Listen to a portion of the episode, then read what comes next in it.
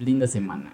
¿No les ha parecido que siempre que empezamos, empezamos como que con mucho entusiasmo, ¿no? Se notan las ganas de querer platicar de estos temas. Empiezo al revés. Empiezo con mucho huevo y ya empiezan a darle Como que va creciendo, ¿no? Como que lo más likeable siempre va como de la mitad para adelante. No, no, sí, creo que, hemos empezado bastante bien últimamente. Podría mejorar, siempre puede mejorar, pero no hay queja, ¿no? O sea. Las grandes piezas siempre deben empezar despacio y luego ir para arriba. Subiendo. Escucha Beethoven. Puede ser. A Beethoven. A Beethoven. Bueno, el día de hoy, como no teníamos tema preparado, ah, vea. Por fin hubo una reunión para acordar los temas de los cuales íbamos a platicar. Y hoy. right, my friend. Hoy de qué se habla. Hoy se habla de un icono de mi amigo. Del México de la época dorada, ¿no? De cuando el cine mexicano valía la pena cuando la música mexicana estaba en su auge. De, una época de aquellos. Del peso pluma. El bolero. México antes del peso pluma. Estamos a hablar de. De Agustín, Agustín Lara. El maestro Agustín Lara. El flaco. Entonces, como te estaba contando, Jordi. El peso pluma y. ¿Y María Antonieta? ¿Qué vamos a hablar hoy, chicas? Bueno, ahora sí, de Agustín Lara. Hoy vamos a hablar un poco de él, de su música, de la influencia que tuvo, ¿no? Que fue un tipo sumamente estrafalario. Bohemio, ¿no? Bohemio, un yo creo que ese güey es como ese güey sí era rockstar. Él sí sacaba a trabajar a, a, las del burdel, ¿no? Sí, imagínate, Agustín Lara.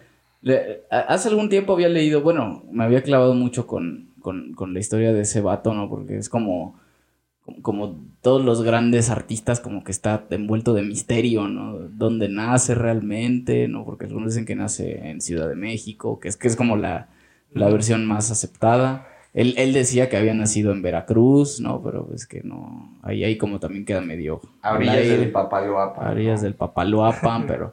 Y también el año, ¿no? El año de la Ah, también. Es como esos cantantes puertorriqueños que dicen ser mexicanos, ¿no? de Luis Miguel no vas a estar hablando. Puede ser, puede ser un, intento, un pues, pues hasta eso, pues, los grandes artistas siempre deben tener esa aura de, misticismo. Ah, Misterio. Y, más, y más Agustín Lara porque no era un tipo, bueno, como tan carismático como lo puede ser Luis Miguel, ¿no? Que Luis Miguel es un güey que sale al escenario y te sonríe y te quieres, le quieres dar un beso a ese cabrón, ¿no?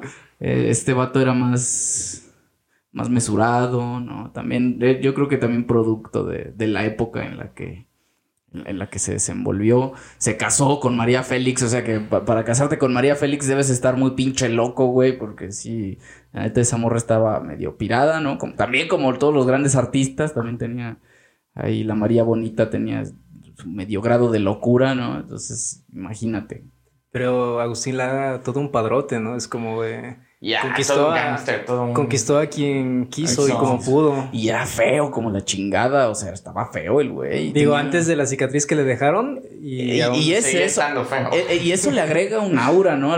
porque también es como, no, no se sabe a ciencia cierta, se dice que por ahí que en un burdel una muchacha le, le rasgó. Por celos. Ajá. Y también tenía una cicatriz, o sea, la cicatriz es como del Joker, güey. O sea. ¿Te acuerdas una vez, creo que en prepa, que te había dicho que había venido todo golpeado, ¿no? Accidentado. Y una vez te dije, ah, es que me, me golpeé con alguien o así. Y así es como cuando inventas las historias, en vez de decir, no, pues estando jugando fútbol, me estamparon contra la malla y me golpearon. suena, pues, suena más creíble, ¿no? Que te aventaste una pelea. Pues sí suena muy impostor, ¿no? De parte de del flaco de oro, pero fundamentalmente, bueno, igual empezar como por las cuestiones duras. Según registros oficiales, Agustín Lara nace en la Ciudad de México en 1897, aunque la mayor parte de su vida él no solo va a cambiar el lugar de origen, como dice Carlos, sino que hasta el año ¿no? en, que, mm. en que nace, porque él siempre mantuvo que, que, nació en 1900, ¿no? por principio de cuentas, hijo de un médico militar, vamos a pensarlo así, una familia pues medianamente acaudalada, digamos, ¿no? Em, desde muy, esto es muy interesante porque uno de los rasgos definitorios de Agustín Lara, que de hecho Esto es algo que comparte, por ejemplo, creo, estoy casi seguro, con José Alfredo Jiménez, que es, uno, el don natural para la música. Desde siendo muy niño, va, asiste a una escuela, eh, de, una escuela francesa de educación, donde por supuesto se da cuenta que, eso es en la adolescencia, que nunca va a tener dotes físicas, desde, muy joven, desde adolescente se da cuenta de que pues nunca va a tener eh, dotes físicas importantes ni prominentes, que no es atractivo, pero además eh, otra cosa curiosa que se cuenta es que desde niño, desde los seis años, cuando muestra pues este, esta eh, creatividad al momento de tocar música, lo contratan a una maestra, una institutriz, para que le enseñe al, niño Agustín a tocar el piano y la maestra pues abandona las clases, o sea, la maestra, porque se da cuenta que desde niño Agustín tiene como esta facilidad para construir composiciones más o menos complejas. Mm. Ahora quiero rescatar esto que comentabas un momento. Agustín Lara jamás aprendió a leer notación musical. Ni siquiera cuando ya era el gran maestro. Él siempre compuso con oído, lo cual también nos haría pensar, y esto ya es como de mi cosecha, que pudiese haber tenido tal vez oído absoluto, porque él jamás eh, hizo notación, jamás. Y eso es algo que comparte con José Alfredo Jiménez. Bueno, eh, teniendo, ah, bueno, en la escuela secundaria o ¿no? el equivalente, se da cuenta de que es un adolescente feo, que es un, pues sí, un, hombre feo. Mm. Pero otra cosa curiosa, que de hecho eso también es una cuestión, porque ojo, hay dos Laras, hay dos Agustín Lara. El Agustín compositor y el Agustín eh, músico, que interpreta, el intérprete y el compositor porque también desde esa fecha se descubre que también, además de su vocación musical, tiene una facilidad para la poesía, para la lírica, digamos. ¿No? Ahí hay algunos documentos, algunos, eh, pues sí, ¿no? Registros que, que mencionan que pues ya desde esa edad él componía poemas y cartas pues para las niñas de la clase, ¿no? Posteriormente, em, a la edad de 15, 16 años, eh, el padre siempre pues militar, muy riguroso, intenta hacer que Agustín entre al ejército. Creo que de hecho no estoy seguro si lo, si lo mete en una academia militarizada y pues Agustín declina y este, se va de la casa. Y digamos que ahí empiezan como sus andanzas. ¿Por qué? Porque un elemento eh, constante en la producción, en la música eh, de Lara es el ambiente gangsteril de los burdeles, no gangsteril, pero el ambiente de la noche, la figura de las mujeres públicas. ¿Por qué? Porque a los 15, 16 años un amigo cercano a él, eh, sabiendo de su talento para tocar el piano, le consigue un trabajo en un burdel. Y entonces él trabajaba algo así como de 9 a 3 o algo así. Mm. Y él cobraba en aquellos años 2 pesos con 50 centavos, ¿no? Y este, bueno, más aparte de las propinas, y obviamente se vuelve eh, pues el favorito de las, de las, de las prostitutas, ¿no? De las mujeres del burdel. Entonces, digamos que la vida de Lara siempre estuvo rodeada de la vida nocturna, siempre fue un bohemio, prácticamente durante toda su vida. Bueno, luego posteriormente eh, su padre marcha a Europa, estamos hablando de los años 1916-17, parte a Europa y pues eh, Agustín tiene una hermana menor y su madre y bueno, quedan desprotegidas, decide regresar a la casa familiar y es cuando empieza a trabajar en los burdeles y bueno, ahí podemos empezar la historia, ¿no? Posterior... Eh, se traslada a la Ciudad de México, digamos, eh, y con 23 años se casa por primera vez. Es, está cabrón porque creo que se casó cinco o seis veces, yo le conté, no sé. Sí, eh, me parece que nunca tuvo hijos, quiero pensar, porque eh, esto lo sé de, muy buena fuente, digamos, porque la primera vez que Agustín Lara se matrimonia es a los 23 años, no recuerdo el nombre de su primera esposa, y uno de los eventos que más va a marcar su vida es en la muerte de su primer hijo, su esposa embarazada, pierde al, hijo natural de Lara y bueno, ¿no? Es curioso porque ahí es donde empieza eh, em, o, empieza a suceder como el auge de la figura de Lara, ¿no? No sé si quiere comentar algo, ¿no? Digamos como para empezar. Sí, es, curioso cómo mezcla su vida nocturna, se ve incluso también en las, en las letras de sus canciones, el cómo se expresa también. Apenas creo que esta semana está escuchando la de Aventurera. Está buena. Vende caro tu amor. Ajá, y rima, rima muy bien, digo, para, para la época y supo también en el proceso de tantos años se, mantenerse como el top de alguna forma, supo también acomodarse bien a, esa particularidad. Y a día de hoy hay cantantes mexicanos, eh, internacionales también, que dedican igual a, no sé, hacer un cover o algo así de sus canciones porque marcaron, marca en cada artista mexicano. Igual creo que se ven también como en cantantes como Natalia Lafourcade, la influencia que tiene estos compositores como Agustín Lara y también su música. Pues yo creo que, bueno, para mí, pues Agustín Lara, que, llevo muchos años ya escuchándolo, ¿no? Principalmente por influencia de, mi abuela. Y fíjate que lo completo que es un artista, ¿no? Ya hemos hablado de repente de artistas que, que podemos considerar como artistas que son completos en el sentido que escriben, ¿no? Que componen, que, que producen, bueno, que ahí ya es el tema de producción, yo creo que es, está mucho más avanzado hoy que, que, en aquellos años. Y Agustín Lara yo podría compararlo con un Elton John o con un John Lennon o con un, ¿sabes?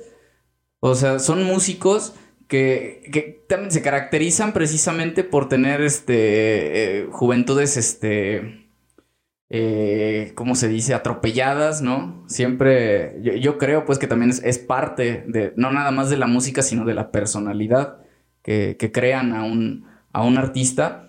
Y en ese sentido Agustín Lara lo tiene todo, ¿no? O sea, tú puedes escuchar la... deja tú la música, que, que, es un genio, ¿eh? Para tocar el piano Agustín Lara yo la verdad no, no, tenía, no, sabía pues, ¿no? Que el, que el, tipo no sabía leer partituras, ¿no? Que no sabía leer la música. Se requiere, o sea, si yo que no, o sea, yo no sé leer nada de eso, ¿verdad? Algo medio le sé, medio le toco. Y digo, güey, o sea, hay que estar muy cabrón para poder componer de esa manera, ¿no? Para poder escribir de esa manera, porque su música, o sea, no, no, no, es por demeritar ni por comparar con ningún otro artista, no, y, no lo voy a hacer todavía a estas alturas del programa, más adelante a lo mejor sí, pero el tipo escribe de una manera peculiar, ¿no? De, una manera que, que yo, yo creo que trasciende, ¿no? Trasciende lo que... Y yo creo que por eso pegó, pegó tanto en, en aquellos años y por eso sigue pegando tanto, ¿no? Porque la música de Agustín Lara tiene mucho que ver con el contexto que él, en el que él se, desenvolvió, ¿no? En la vida nocturna.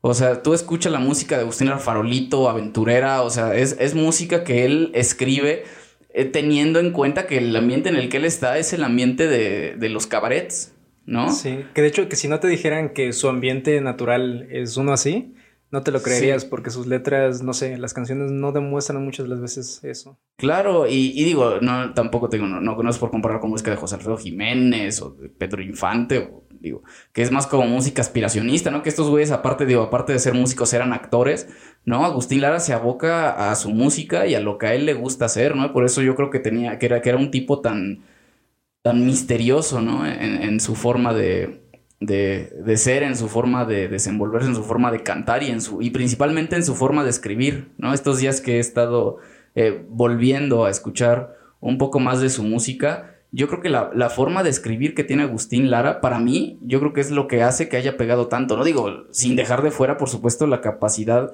extraordinaria que tenía para, para componer música, ¿no? Para hacer música. Sí. Hay además, bueno, dentro del registro histórico es muy interesante porque, bueno, me parece que hubo un acierto. Claro que a la postre eso acabó con la carrera de Lara, eh, pero me parece que él siempre, o casi siempre quiero pensar, yo no soy conocedor así especialista en su obra, pero siempre cantó boleros, mm. o, casi siempre se enfocó en este género. Y es curioso porque, bueno, me eché como un clavado, digo, yo no tenía absolutamente idea de cómo funcionaba esta, este género. Este género nace en Cuba, el primer bolero, eh, digamos, eh, oficialmente, puede ser que antes ya existiera, eh, surgen en 1887 en Cuba. Es el primer bolero, pero hay una diferencia fundamental.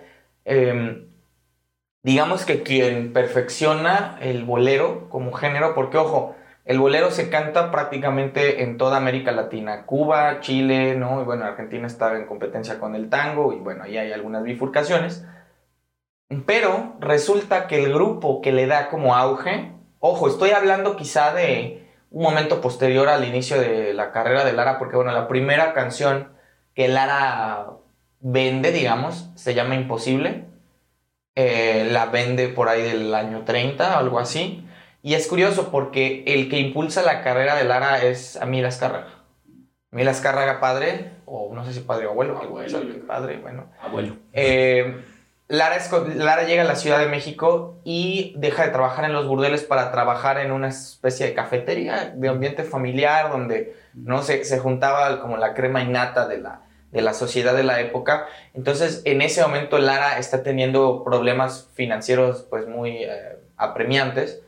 Y la leyenda cuenta que vende, ojo, de su primera canción Lara no sacó dividendos.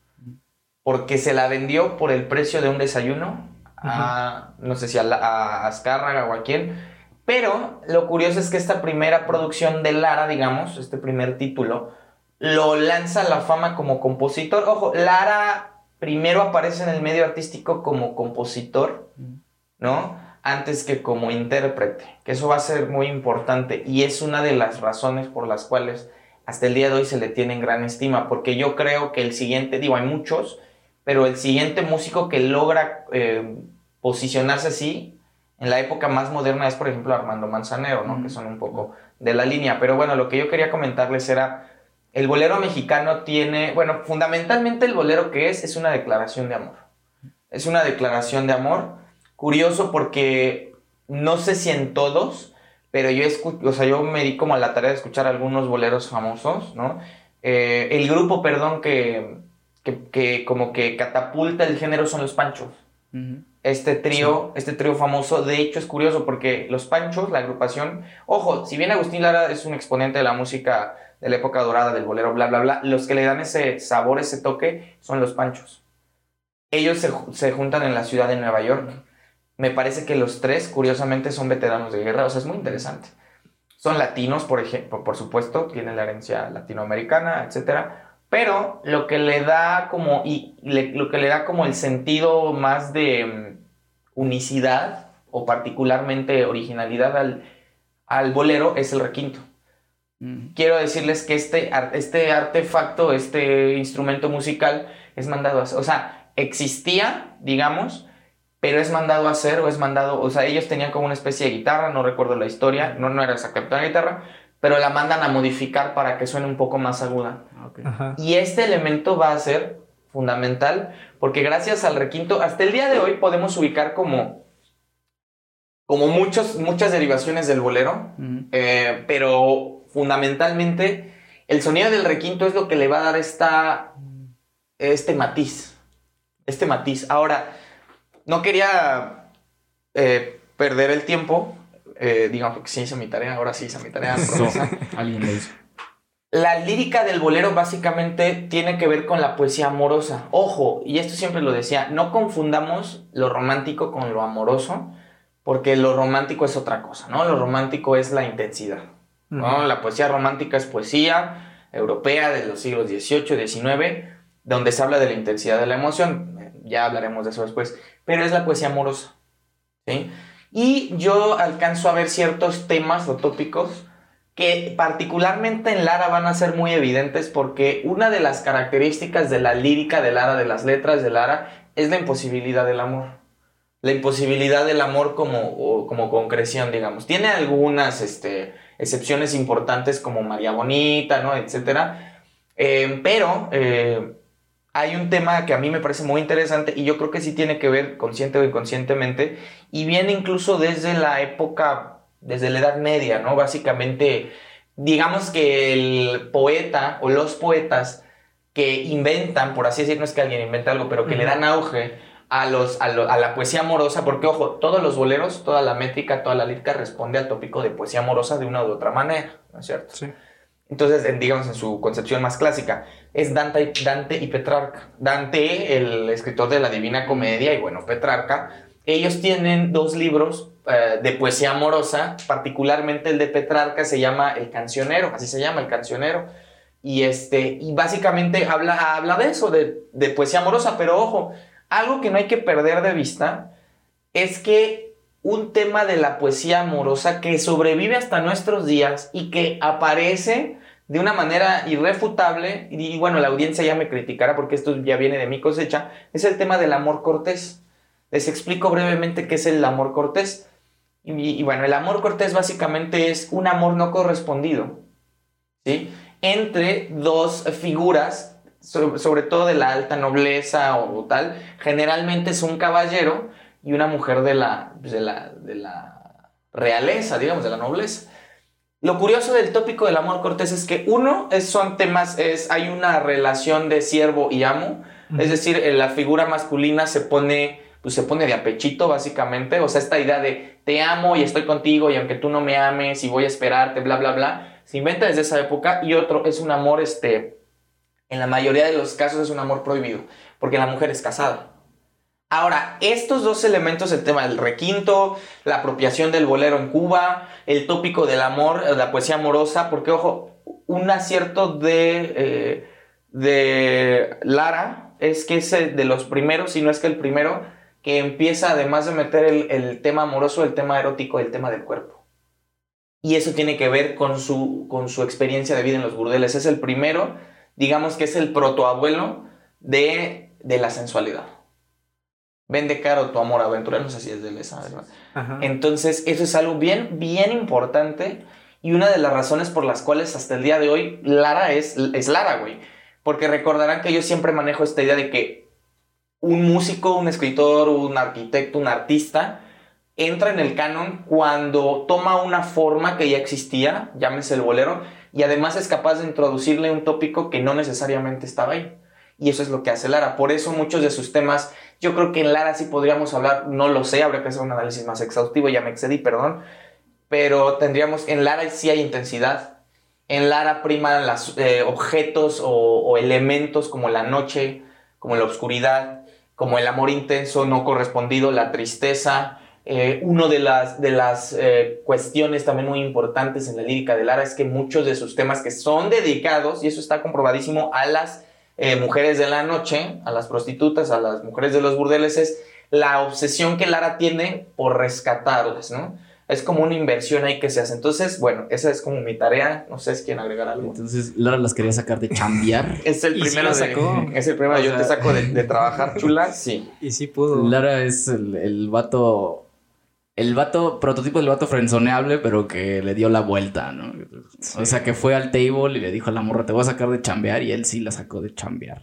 Y como decíamos, ¿no? No, tiene esta figura, no sé, masculina o esta figura de, de, caballero así de la época, ¿no? Pero aún así, su talento, su genialidad, así como Woody Allen, es más grande de alguna forma. Y fíjate lo importante que es, digo, dentro de todo el contexto que nos acabas de dar, que, efectivamente Lara es un tipo flacucho, ¿no? Medio feón, pero tiene una voz tan sensual, cabrón.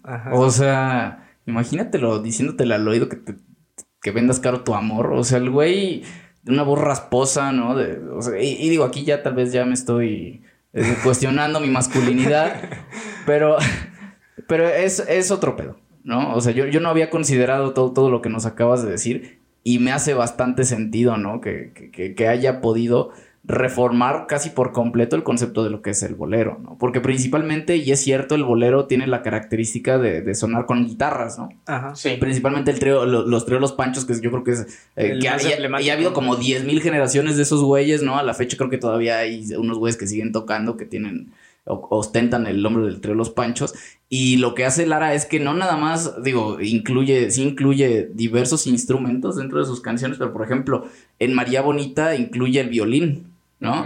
te, toca el violín, te toca, creo que hay por ahí una guitarra también y el piano, ¿no? Que principalmente ya hemos hablado aquí que quien domina el piano, yo creo que domina la música por completo, ¿no? Es que es capaz de entender la música de, desde otra perspectiva. Yo creo que ahí está la, importancia y yo creo que también lo que hizo que Lara pudiera comprender la música, ¿no? Digo, eh, separando un poco de, las letras, ¿no? De sus letras, del contexto por el cual él escribe, más bien la forma, yo, yo creo también que vale resaltar la forma en la que él compone más bien la, música, tiene mucho que ver con eso, ¿no? La forma en la que este vato entiende la música. Sí, esta mezcla de, de lo sensual de alguna forma en sus letras, también esta parte que destaca este, los lugares emblemáticos, ¿no? Como Veracruz. Apenas venía escuchando el de Veracruz y el de Lamento Jarocho. Mm. Se me hacen como, así como en su tiempo, creo que hablábamos, no sé si de Lobo Bless o así, del 1929 y el 2009. se me hace a mí dentro de, mi mente nada más como estos dos se mezclan, porque uno se escucha un poco más alegre y el otro ya lo escuchas, no sé, más melancólico, más, más siniestro, por lo mismo, pero hablamos de que ambos hablan de, una misma ciudad, de un mismo lugar. Y va a estar lejos. Agustín Lara le cantó a España en el, con el rey, o sea, en el Palacio de España ese güey les cantó, o sea, ¿no? O sea, imagínate la trascendencia. Y yo creo que no, no sé, pues si valga más, yo, yo creo que sí, si valga más eh, ese tipo de trascendencia antes que ahora, ¿no? Porque Agustín Lara es un tipo que, que ya hablaron, hablamos del contexto, ¿no? Que, que, que, es como hijo de un militar, que tiene su desmadre, que toca en cabarets y que un cabrón de esos en esa época te termine cantando una canción una ciudad, de una ciudad de la que no es. Granada. Granada, de una ciudad de la que no es, de un país del que no es, eh, sentado con gente que, con el rey de España, cabrón. Que de hecho me parece que viajó hasta casi finales de, su vida, ¿no? Logró viajar a España. Sí, hay una historia, una anécdota muy interesante que Agustín Lara cobraba muy bien por sus conciertos. De hecho, bueno, y eso no se dice, antes no importaba, pues es una, o sea, es una figura canónica del, digamos, como del régimen del momento. Porque, ojo, váyanse de espaldas que cuando se constituye la XCW, la estación de radio esta famosísima, Agustín Lara tenía su propio salón para componer. O sea, él tenía un salón con su nombre, que eso ya, hasta el día de hoy, eso es un lujo a todas luces. Específicamente, o sea, él llegaba y esa era su oficina. O sea, era como su patio de recreo, güey. O sea, fue un consentido de Emilio Azcárraga. De hecho, Agustín Lara va a España dos veces. La primera... Eh, la primera vez que va, no recuerdo si es poco después de que se casa con María Félix, no, ahí, me pierdo un poco, pero eh, es recibido siempre por la figura de Francisco Franco, por el dictador español. De hecho es muy curioso porque la primera vez que va Agustín Lara ya es todo un fenómeno, porque está sonando en toda Iberoamérica, pero una de las cláusulas que le ponen es que no puede tocar en centros nocturnos. Sí. Que eso es muy interesante. O sea, es, podríamos decirlo así, amigo del régimen hasta cierto punto, que claro, o sea, es otro contexto. Y la segunda vez que va, está cagado. Yo, eso, eso me hizo muy interesante porque, repito, a pesar de que cobraba muy bien en sus conciertos, era un derrochador de primera clase. Creo que cuando se casa con la tercera esposa, o sea, el tipo era de estas, de estas puntadas de que cuando eran novios de la tercera esposa, así como nada más de regalo de fin de semana le, compra un Cadillac, ¿no? Entonces ya te imaginarás el precio de un Cadillac de lujo en, los años 50. Compró el Sambors de los azulejos. Ajá, casi, casi, güey. Entonces, eh, no sé, un grupo de... No sé si él vivía en la colonia, ahí me pierdo un poco, pero la, una, la comunidad española en México le financia su segundo viaje a Europa. No sé si es a finales de los 50, ¿no? Donde ahí ya es este homenajeado en Madrid. De hecho, hay un concierto muy importante que da en España. Y le regalan una batuta de plata y lo invisten casi, casi como hijo predilecto de, mm. de España. O sea, es un honor que pocos músicos tienen, estarán de acuerdo. Y ahí, porque creo que entre la primera vez que va y la segunda vez que va, dilata un ratito, ¿no? Que ya la, la, segunda vez que va es casi al final de su vida, pero este ya puede tocar en, centros nocturnos, ¿no? Pues sigue obviamente ya siendo quien es, puede dar el permiso de, hacer lo que quiera. También hay que, hay que señalar que hace música para, no sé si para Universal o Warner, no recuerdo, pero este es de los, no sé si del primero, no estoy seguro, pero de los primeros eh, colaboradores, en este caso músicos mexicanos, que trabajan en Hollywood y componen en Hollywood, que eso no es poca cosa. No sé, lo aplicaron como a Santa Fe Clan, ¿no? Que lo llamaron a Marvel para componer una canción y, no salió su canción. salió su canción. que fue hasta tres veces a escuchar, a ver la película, a ver si salía y que pues no, salió. Bueno, Digo, es que... para meterte tres veces a, ver si, si entra tu canción, pues es que está mal, ¿no?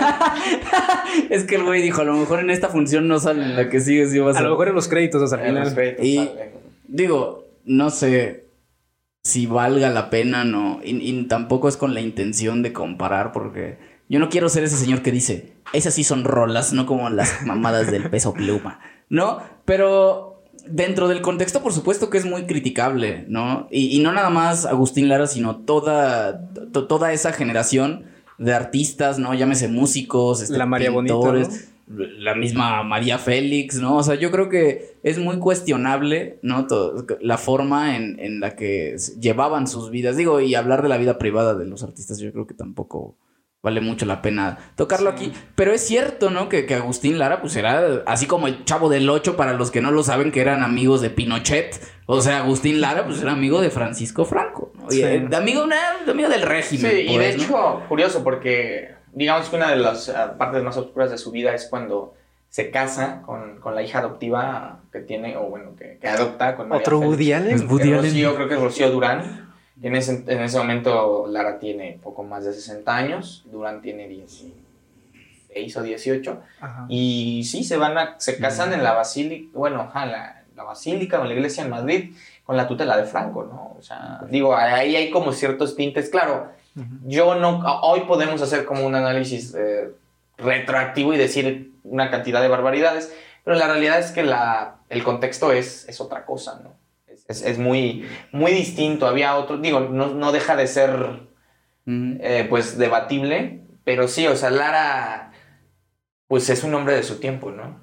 No podríamos decir que es un luchador social y tampoco, tampoco va. y, tampoco quiere serlo, ¿no? Exacto. tampoco es, tampoco, por ejemplo, ¿no? Digo, yo tengo nada en contra de los corridos tumbados. Al contrario, dos que tres rolas están ahí, dos, tres, ¿no? Pero yo creo que se, repite más o menos, no, no, es que este, no, no, no como tal, pero yo creo que también puede hacerse la comparación de que, o sea, ¿tú crees que ese tipo de vatos no están financiados también ah, por, por, otro, por otras organizaciones delictivas? Ah, no, claro. Mira, es que ese es otro tema, porque yo creo que la diferencia, mira, para mí la diferencia fundamental es una cuestión de forma, porque Lara todavía es de estos músicos. Ojo, estamos hablando de la primera mitad del siglo XX, todavía es un músico muy arraigado en la tradición clásica. Todavía no hay esta hibridación que va a traer el, el, rock and roll, porque, ojo, la carrera de Lara termina cuando empieza a popularizarse el rock and roll, porque Lara es, es de los pocos especímenes que decide por una cantidad de razones que podríamos debatir, por la edad, por la costumbre, por su formación, pero él decide, no, o sea, no hace lo que muchos artistas en su momento hacen, él es fiel a, su manera de... O lo que hacen actualmente, ¿no? De aquellos que poperos este, de, sangre, dedicarse a hacer reggaetón, él de alguna forma le fue fiel a, a, lo que hizo. Sí, porque de hecho otra faceta que, de la cual se habla poco, eh, y mira, yo concuerdo con Carlos en cuanto a que no debiéramos como meternos en la vida personal de Lara, pero la realidad es que Lara es una persona que sufre muchos altibajos, sufre de, depresiones muy severas a lo largo de su vida, ¿no? Por ejemplo, hay un, el episodio, uno de los episodios más famosos de esta depresión así como documentada, es su divorcio de María Félix, ¿no?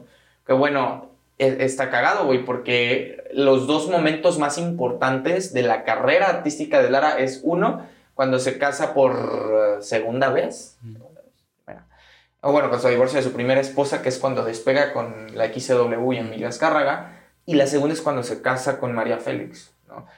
Obviamente es muy sabido de esta relación tormentosa a todas luces, además de que, bueno, la gran diferencia de edad que hay entre ambos y los ataques de celos de Lara. O sea, Lara es un tipo, bueno, de hecho la, la, historia negra cuenta que Lara le dispara a María Félix y, no, o sea, no, no le ha alcanzado, esta ya es una cosa de chisme, de chismógrafo, pero lo que acabo de llegar es eso. Eh, yo creo que Lara, Lara muere en el 70, pero pasa los últimos 10 años de su vida en un completo ostracismo. O sea, ¿por qué? Porque Lara se da cuenta justo a final de la década del 50 tal vez, no, ajá, por ahí, de que ya no puede componer. Es una de las grandes tragedias en su, en su carrera como compositor, porque compone para una cantidad de artistas, Toña, Toña la Negra y es invitado a Cuba, o sea, es la gran figura de, la, de, la, música, del bolero, digamos, de la música mexicana del siglo de oro. Ojo, también participa en cine, como él mismo, ¿eh? O sea, no, no como, sí, o sea, participa en películas, no tengo la lista, pero sale como él mismo, ¿no? Entonces es curioso porque realmente, y lo decían muy al principio ustedes, es una figura enigmática porque no tiene mucho que ver con la figura de Latin Lover que tenemos el día de hoy. O sea, no es un tipo excesivamente em, masculino o masculinizado.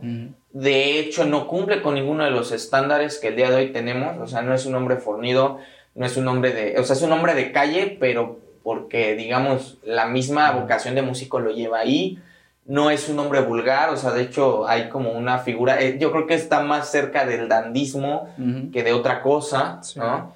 Eh, y sí, efectivamente, a diferencia de Pedro Infante, también estaba pensando que quizá uno de los que podrían hacer, o podrían ser un poco similares, aunque salvando las distancias, es Mauricio Garcés, que es este tipo simpático, labioso, coqueto, siempre vestido a la línea, muy formal, muy propio, que eso es Lara, ¿no? O esa es la imagen que, se construye Lara como, como figura pública, ¿no?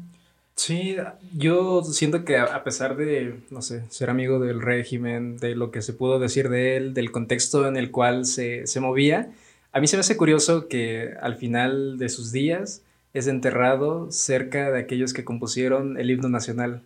Se le da tanto reconocimiento a su carrera, a su trayectoria, tener eh, un mérito así es como de... No creo que cualquiera logre hacer Una figura, yo creo, irrepetible, ¿no? Eh, digo, hablando del contexto de nuestro país y de los artistas, de los cantautores mexicanos, yo creo que no, digo, hay quienes se le pueden acercar, ¿no? Ya mencionaste a Garcés, yo creo que el mismo Manzanero por ahí también, el mismo Juan Gabriel, pero... En otros sentidos. En, otros sentidos, pero yo creo que la, figura de Agustín Lara es algo que no, no se va a repetir, ¿no? Y principalmente porque yo creo que con él se extinguió también, ¿no? de cierta forma no el género, sino ese boom de artistas que, que, que, escribían de esa forma, ¿no? Que componían de esa forma. Y no es que esté bien o esté mal, ¿no? Simplemente fue una época en la que ese vato explotó, ¿no? Que habiendo muchos artistas, siendo un momento histórico para, para el arte, para la cultura en nuestro país, que este tipo lo dominó por completo, ¿no? Digo, habiendo hay muchísimas figuras más, ¿no? Digo, no hemos hablado de los pintores que, que, ha habido en esa época, de los escritores, bueno, los escritores y algunos, pero en cuanto a la música, yo creo que ya no puede volver a ver una figura así, ¿no? El contexto ya no lo permitiría. Y, yo creo que hasta cierto punto está bien, ¿no? Yo creo que no, no necesitamos a, otro igual, digo, salvando las diferencias con, con, los artistas de ahora, que, que también tienen, forman parte ya de otro contexto. ¿no? Ya somos otro contexto completamente distinto al que se vivía hace 100 años, en el que era en el que pegaba, eh, hace 100 años, güey, que pegaba Agustín Lara. Era la época dorada de México, cuando México era de alguna forma relevante en todos los medios artísticos de ese entonces. Yo creo que es una imagen que difícilmente se va a poder llegar a Cuando le podían pegar a su vieja, sí. No, no, no, bueno, entendiendo ese contexto, ¿no? Y, y, digo, diciendo que no, dicen que no se puede juzgar, ¿no? El, la ignorancia del pasado con la sabiduría del presente, pero yo creo que sí, ¿no? Y lo estamos haciendo en este momento y creo que es válido entender. Nos nuestras libertades. No, no, es válido entender que pues era otro también, es otro contexto, güey. ¿No? El vato estaba loco, el vato era de estas historias de canasta de cuentos mexicanos de güeyes que le pegaban a sus esposas, ¿no? Y que, y que ese era el estándar y que estaba bien y que estaba chido. Pues bueno, él también era parte de ese contexto, como todos los artistas de esa época, ¿eh? O sea, nadie se salva, cabrón. Ni uno solo de esos cabrones se salva, o quiero que quede claro eso. Pero pues bueno, ya son... Sí, mira, yo creo que hay como una, un aura de malditismo y es curioso porque todos los... Estoy pensando, por ejemplo, eh, Agustín Lara, José Alfredo Jiménez, incluso Chabela Vargas, eh, José José, Juan Gabriel, como que todos están como que perseguidos por un aura de malditismo que, que lo sigue, ¿no? Y que además eh, forma parte de, la, pues, de la propia idea de la creatividad para Lara. Había, hay incluso quien sostiene que, que en sus mejores épocas había como una persistente necesidad de, Lara de estar deprimido, güey, ¿no? Mm. Que es lo que hablábamos ahorita, o sea, no sé si incluso en las canciones felices de Lara siempre como hay hay como estos tintes, ¿no? Como estos tintes un poco depresivos. No, no quisiera decir depresivos, pero sí no, no es un artista rosa. Claro. Y yo creo que eso también tiene un valor muy agregado. O sea, no es un artista rosa. Lo que sí tiene Lara, y que también es muy reconocible, es que es un artista que se vuelve parte de la memoria colectiva del pueblo. O sea, Lara es en toda su extensión el gran artista del pueblo. Tal es el porqué eh, es enterrado en la Rotonda de los Hombres Ilustres por decreto presidencial, ¿no? Junto a Francisco González Bocanegra. Y de hecho hay un testimonio muy bonito, creo que está grabado incluso, donde en el momento en el que están eh, metiendo la tumba, el, féretro, digamos, el féretro, le avientan este, un puño de tierra de, de Papaloapan, del Papaloapan de la zona, y empiezan a cantar la canción, no recuerdo el nombre de que le canta Veracruz, ¿no? ¿Veracruz? Porque tiene, bueno, tiene más, ¿no? Pero, entonces, este tipo de historias también como que le dan como un valor agregado. Sí. También algo que me gusta mucho es que yo creo que Agustín Lara era de una manera como todos frente a los medios, y lo, porque ojo, es de los primeros superartistas. Es de los primeros superartistas, eso hay que tomarlo en cuenta. O sea, la Televisa, le debemos mucho a Azcárraga porque también gracias a Azcárraga, aunque es debatible y criticable, pues tenemos mucho de los registros y de la producción de, Lara, porque Lara es el primer infante, terrible de la, de, la, de, la, de esta época del cine de oro, bueno, la época dorada o de los primeros, porque básicamente es de los consentidos, o sea, el tipo puede hacer lo que quiera, que eso ya es impensable. Bueno, hoy tenemos otro sistema, incluso económico, cultural, es diferente. Hablabas de peso pluma. Es que ahora es más desechable, de alguna forma, todo el contenido, los artistas son más desechables. Como sabes que hay en cantidad de, eh, levantas esta piedra y otros 3, 4 pesos plumas hay. Es más sencillo, de alguna forma, darte esas libertades, tal vez. No lo sé, fíjate, a mí me pasa algo con peso pluma o sea, es que quiero entender lo que él hace, ¿no? Porque de hecho, fíjate, y, es, y, acabas de dar un punto importante como para rematar la idea, como que antes era más fácil ubicar la originalidad de los artistas. Porque eran, porque como que los géneros estaban diferenciados de manera más, este, más fácil, digamos, o sea, podía seguir el rastro este que te digo, ¿no? De, ah, bueno, pues el bolero viene de aquí, estos autores, ta, ta, ta. Pero por lo mismo de la, de la proliferación de artistas de la actualidad y la, la cantidad de medios que tenemos, ya es más difícil. Yo creo digo, esta es mi opinión, que, de hecho me gustaría que hiciéramos un capítulo dedicado a, pues a esto, ¿no? Al nuevo narcocorrido. Que Peso Pluma es heredero o hermano gemelo casi de Natanael Cano, ¿no? Natanael Cano, eh, bueno, Natanael Cano, Junior H, Luis R. Conríquez, que son como los, las voces más jóvenes de esta actualidad, que no sé si en 5, 10, 15, 20 años podamos hablar de ellos eh, yo lo que sí les eh, respeto mucho, aunque también es debatible, ojo, no me encanta cómo compone, ¿no? Por ejemplo, estoy escuchando Ella Baila Sola de Peso Pluma y la verdad no se me hace su mejor canción. Claro, no la compone él, que también ahí hay otro tema. O sea, el día de hoy, el día de hoy los artistas no componen, no son raros los que componen, ¿no? Uno. Y dos, lo que, que me parece interesante es que lo que hace esta generación es que tratan de mezclar cosas tan disímiles como la cultura del hip hop, la cultura negra, eh, o no negra, pero la cultura del hip hop dentro del regional mexicano.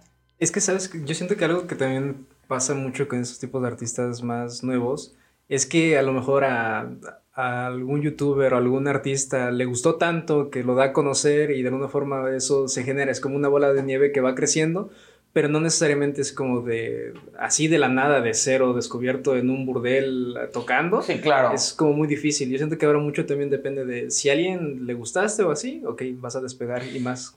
Sí, yo creo que esto también tiene que ver con la... Como que de las cosas más oficiales, porque vamos a ser honestos, Agustín Lara es un muñequito que le gusta al régimen, güey. Y antes era, era difícil, la realidad es que porque bueno, también vamos a decir que Peso Pluma, Natanel y estos tíos pueden subir y ser exitosos y estar en el top de Spotify porque están siendo financiados por la cultura del narco, güey, ¿no? O sea, porque cuando escuchas cosas como el... Y te las digo porque las he escuchado, o sea, tampoco es que yo... CH y la pizza. Sí, o sea, los cárteles y tal, o sea, a, lo que yo voy es... Mm. Respeto lo que quieren hacer estos mm. chavos, ¿no? Porque me gusta, o sea, tiene cierta originalidad, pero son diferentes ligas, güey. O sea, Agustín Lara es el canon, o sea, en 50 años todos vamos a volver a hablar de ello. Yo quiero ver lo que hablábamos toda la vida, cuánto tiempo de vida tiene Peso Pluma. Y si tiene y si se convierte en un clásico, perfecto, ¿no? ¿Cómo? Yo te voy a decir, figuras capitales del regional mexicano, como podrían ser Chalino Sánchez, que es una institución, o uno de los más recientes, Valentín Elizalde, ¿no? O, te voy a decir otro más, este, Ariel Camacho, ¿no? Que, que, tienen en su haber una producción muy variopinta, que tienen sí temas relacionados con el narcotráfico, porque él, bueno, de Chalino Sánchez, pues ya saben el contexto, es asesinado después de una presentación por uno de los cárteles, pero más allá de eso, la capacidad que tienen para componer. Porque yo te voy a decir, hay grandes compositores en el regional mexicano. Ahora, volviendo al tema de, de Agustín Lara, ya para cerrar la boca, es que no hay, no hay, tú lo decías, no hay dos como Lara. O sea, Lara es único en su especie, porque además es una especie extinta, Sí.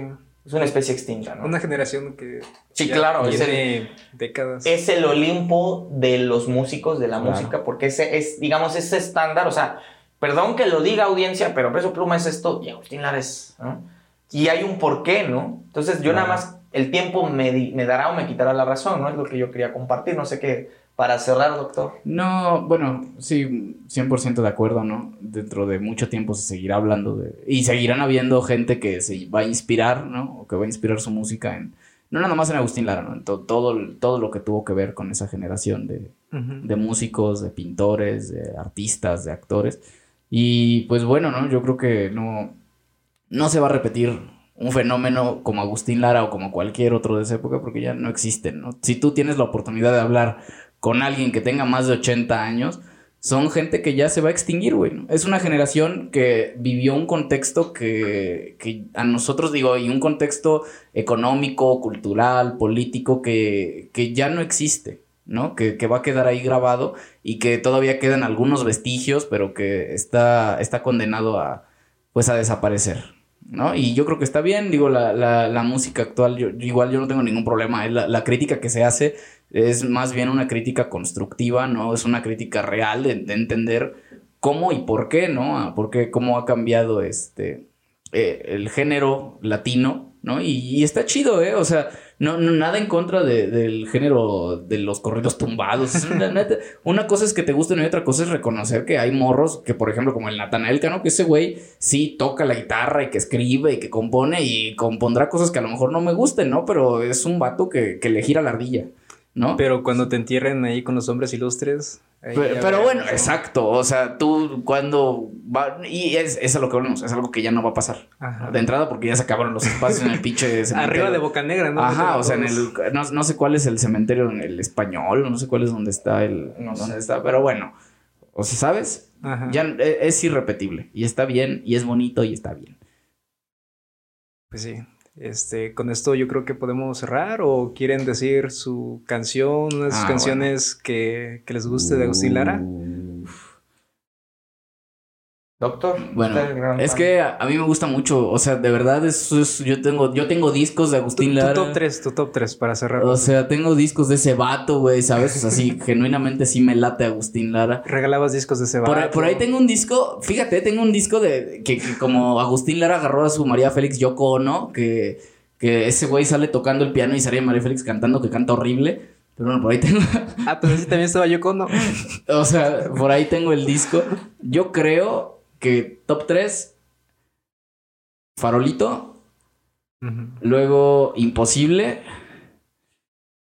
Solamente una vez. Ya, no hay más. Yo entro igual con Farolito porque antes de conocer a Agustín Lara me apareció en una lista de, de Spotify y dije, me late, está antigua y todo, pero no sabía de quién era. Esa, la de Aventurera y la de Amor de mis amores. Uy. Mm, fíjate que mi canción favorita de Lara, digo, no, no soy gran fan, es Azul. Azul, ok. Azul, probablemente María Bonita. María Bonita. Ajá. Y este, Aventurera, yo creo que también. Pero bueno, hay muchas, o sea, sí, eh, hay yo creo hay muchísimas canciones que se volvieron himnos y que muchísimas siguen habiendo covers de eso. y que a día de hoy a lo mejor, así como lo decíamos, que ya es una época que está desapareciendo, las personas que lograron este, crecer con esa época ya están desapareciendo también, si no es que ya desaparecieron.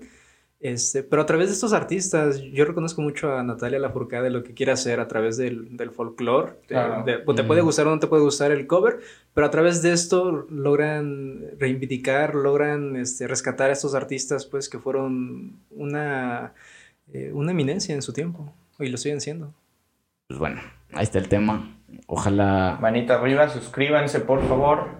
Ojalá nos encantaría mm. también que, nos, dejen, nos dejen comentarios, Ay, ¿no? Sí, sí sugerencias. Que por ahí, no valen verga. Por ahí tenemos volando la guerra del fin del mundo de Vargas Llosa. Digo, tenemos que reestructurar nuestra, nuestro calendario de lecturas porque pronto vamos a leer, por ejemplo, a Borges, ¿no? Sí. Ya nos pusimos de acuerdo, vamos a, a sacar un, un, un, pues sí, una sesión exclusivamente de ficciones y pues más material, ¿no? Para ustedes. Gracias por seguirnos y por favor, manita arriba si les gustó. Y por la paciencia también. Luego uno que otro audio llega a fallar, pero. Sí, estamos empezando, ¿no? Estamos empezando, pero ahí vamos. Está tomando forma. Y apenas eso va a cumplir, ¿qué? Un año casi. Un año. En agosto, ¿no? ¿O en agosto. Yo apenas estoy de cachirul que llevo como cuatro meses. Ajá. Como unos cuatro meses. Pero va teniendo forma, digo. De, como veían lo primero que se hacía, ya va teniendo forma. Pues bueno, ahí está el contenido. Ojalá te guste. Ojalá me digas, chinga tu madre, güey. El peso pluma es lo mejor. Yo te voy a decir, tienes razón.